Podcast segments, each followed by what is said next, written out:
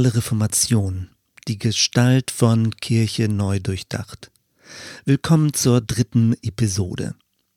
In dieser Folge werden wir versuchen, innerhalb der radikalen Reformation gewisse Unterteilungen vorzunehmen.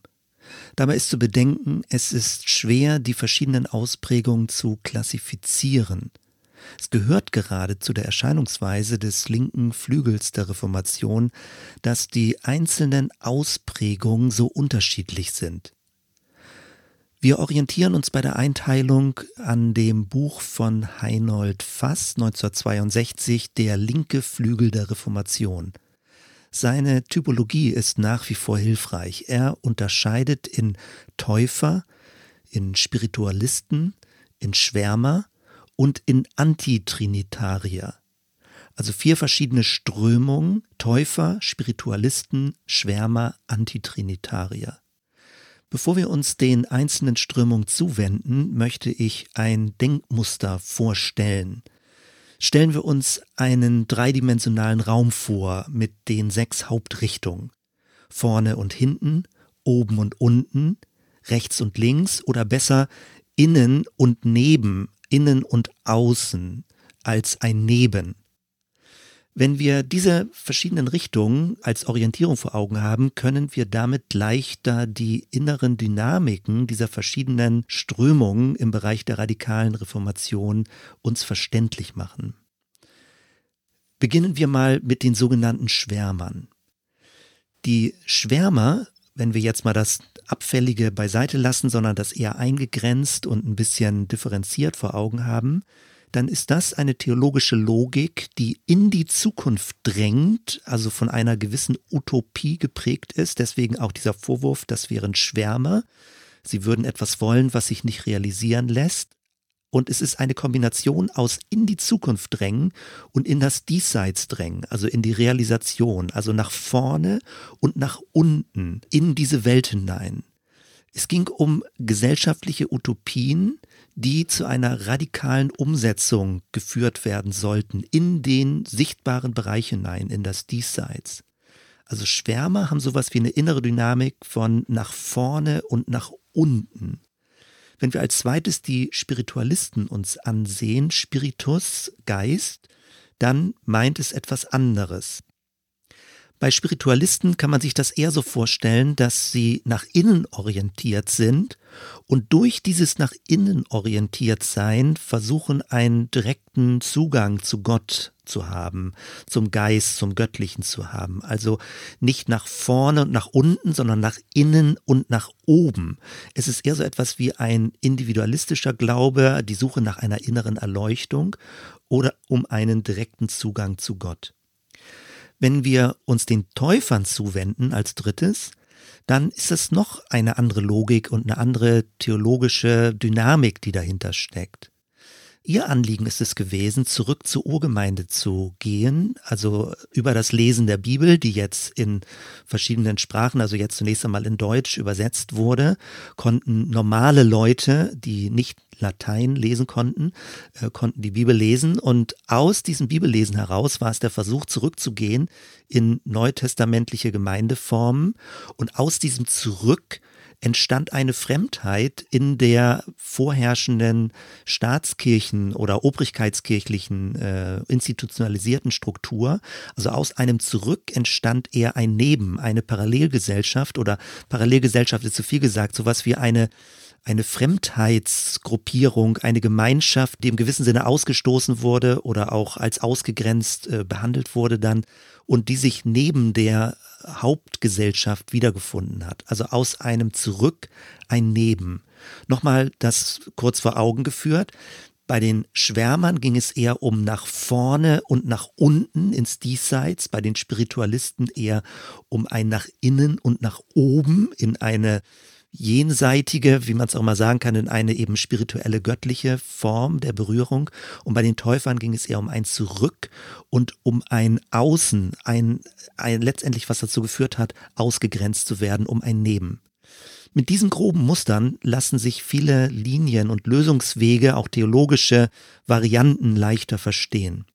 Als viertes könnte man dann noch die sogenannten Antitrinitarier davon unterscheiden, wobei es nicht wirklich eine Unterscheidung ist, denn diese antitrinitarische Strömung war letztendlich überall mit reingemischt. Es gründete sich oder speiste sich aus Dogmenkritik. Es war eine Art von radikaler Ausprägung gegenüber kirchlichen, mächtigen Lehrformen, eine Art von Lehrbevormundung. Es ging um ein Mündigwerden äh, des einzelnen Menschen vor Gott oder auch ähm, im ethischen Bereich, also dass die Kirche äh, in ihrer Vorherrschaft kritisiert wurde. Das als kleinen Überblick jetzt bis zu diesem Punkt und beginnen wir jetzt einfach mal in dieser Form und das wird dann auch die Reihenfolge sein, wie wir weiter durch die verschiedenen äh, Themenfelder gehen werden. Wie schon in der vorangegangenen Lektion erwähnt, ging es Martin Luther eher darum, alles, was nicht unbedingt seinen Überzeugungen entsprochen hat, als Schwärmer zu bezeichnen und damit sich auch davon abzugrenzen. Es war ein sehr abfälliger Begriff, der aber nicht wirklich hilfreich ist, weil er sehr pauschal war.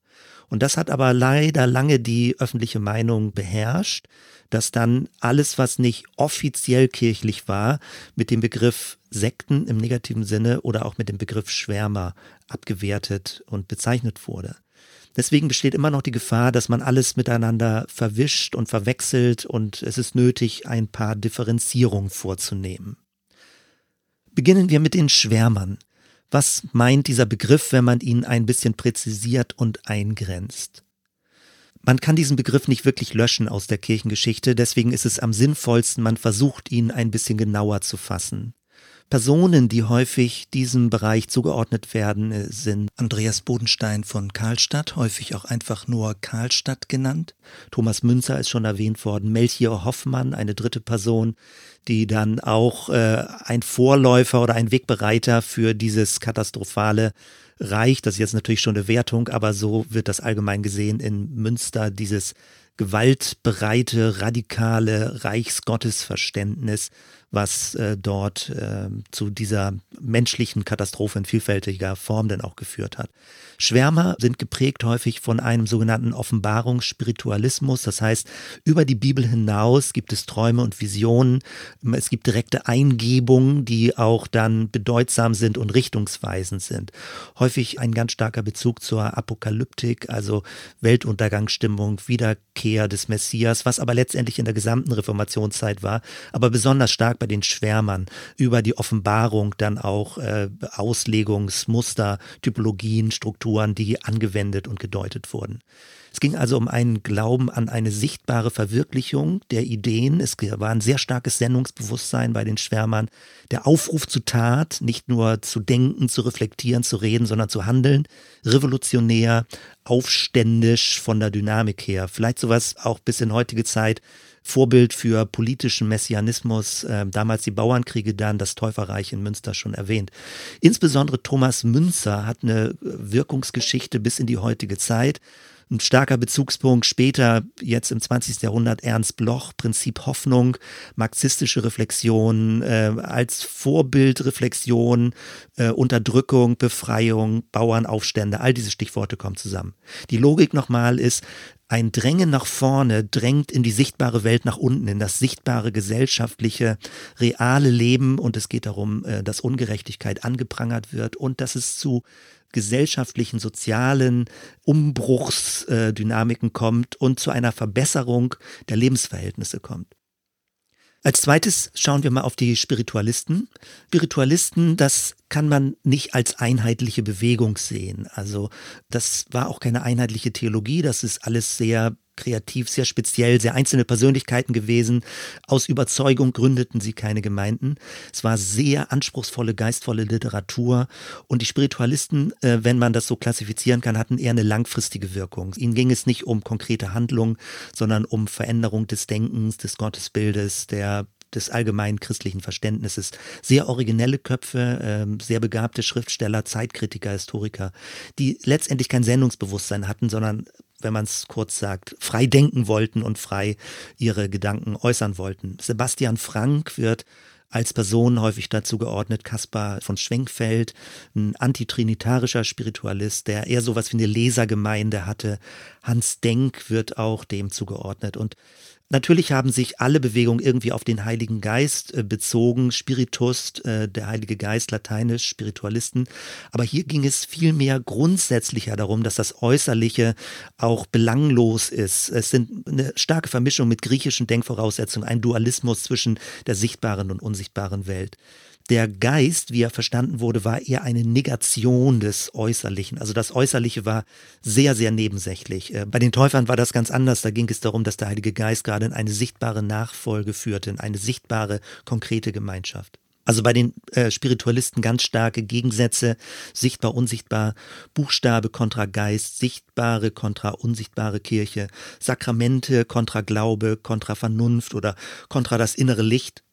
Der geschichtliche Jesus kontra einem himmlischen Christus oder gegen äh, kontra einer Herzensfrömmigkeit, einem Erleuchtetsein. Sehr stark eine allegorische Schriftauslegung, also sehr bildhaft die Schrift ausgelegt oder teilweise wird sogar die Bibel als überflüssig empfunden. Man kann sogar diese Betonung des Innerlichen oder des Eigentlichen nochmal weiter unterteilen. Heinold Fast macht das und er nennt drei Ausprägungen. Das Innere oder dieses innerliche, wichtige, eigentliche könnte zum Beispiel der wahrhaftige Glaube sein, eine Frömmigkeit im Herzen, ein am Evangelium ausgerichtetes Gewissen. Das wären dann sowas wie evangelische Spiritualisten, Hans Denk, Kaspar von Schwenkfeld, später das Quäkertum oder der Pietismus im 17., 18. Jahrhundert Jahrhundert äh, ist ein Stück weit in der Linie. Etwas Zweites, das Innerliche könnte die Vernunft des Menschen sein, der menschliche Geist des Menschen. Das sind dann eher rationalistische Spiritualisten. Da wird tendenziell Sebastian Frank und die Antitrinitarier dann zugeordnet. Später äh, eine Wirkungsgeschichte in der Aufklärung, im Liberalismus, also im liberalen Protestantismus dann auch. Und als drittes, das Innerliche ist sowas wie ein mystisches Naturerlebnis.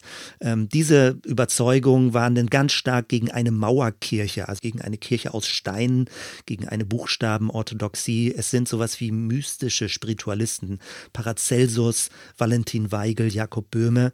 Und das ist später dann eher die Philosophie des romantischen Idealismus. Es waren eigenwillige Einzelgänger, die sehr frei und sehr kontrovers, innovativ über bestimmte Themenfelder nachgedacht haben. Die Logik des Ganzen war, wenn man das sehr vereinfacht, durch ein nach innen einen direkten Zugang nach oben zu Gott zu bekommen oder zur, zur inneren Quelle zu bekommen.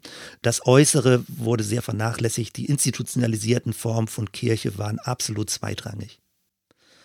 Ein dritten Bereich, wie schon erwähnt, ich ziehe jetzt vor vor den Täufern die Antitrinitarier in der Reihenfolge. Das sind eher rationalistische Spiritualisten gewesen, äh, in einer besonderen Ausprägung, besonders stark der Ketzerei verdächtigt, weil es mit viel Dogmenkritik verbunden war. Ablehnung der göttlichen Natur Christi und das wurde sehr als Bedrohung von den offiziellen Kirchenvertretern empfunden. Es geht zurück bis ins vierte Jahrhundert, der arianische Streit, wo damals schon die Trinitätslehre sehr angegriffen und in Frage gestellt wurde. Und dadurch, dass die Dogmen sehr kritisch beäugt und abgelehnt wurden zum Teil, gab es bei den Antitrinitariern eine stärkere Betonung der Ethik, also der Lebensführung, des mündigen, äh, menschlichen, humanen Handelns. Ethik war wichtiger als Dogmatik und es ging weniger um so die Soteriologie, die Erlösungslehre durch Christus. Wann begann das? Schon in Mitte der 20er Jahre Kritik an der Verehrung der Gottesmutter Maria, Später dann 1531 eine Frühschrift von Michael Servet äh, oder Michael Servetus, die Wiederherstellung des Christentums, also sehr grundlegend und anspruchsvoll äh, Dinge reflektiert, aber sehr stark vertrieben als Ketzer. Also eine vorübergehende Duldung war in Siebenbürgen und später auch in Polen. Später kamen die Namen dazu, Fausto, Sozini, andere, die das äh, auch mit ihren Schriften ergänzt haben, äh, die Sozinianer Lutheraner sind daraus entstanden, wurden dann aber von der Gegenreformation fast vollständig ausgelöscht. Auch die Linie der unitarischen Kirche geht in diesen Bereich zurück. Die ganzen Gedanken sind verlängert worden dann in der Aufklärung, äh, wo man unabhängig von kirchlicher Lehre und kirchlicher Vorherrschaft über Ethik, über ein natürliches Wissen über das Gute im Menschen nachgedacht hat. Es geht also um eine generelle Kritik an Dogmen, an der Macht und an dem Einfluss der Kirche und darum, dass Menschen frei werden, selbst zu entscheiden, was wichtig ist für ein gutes Zusammenleben. Und zum Schluss dann noch die Täufer als vierte Linie, also Schwärmer, Spiritualisten, Antitrinitarier und Täufer. Die Täufer sind häufig verrechnet worden unter den Schwärmern und das ist sehr unglücklich oder auch unter diesem radikal militanten Reich in Münster. Und die Täuferbewegung hat lange unter dieser Diffamierung gelitten.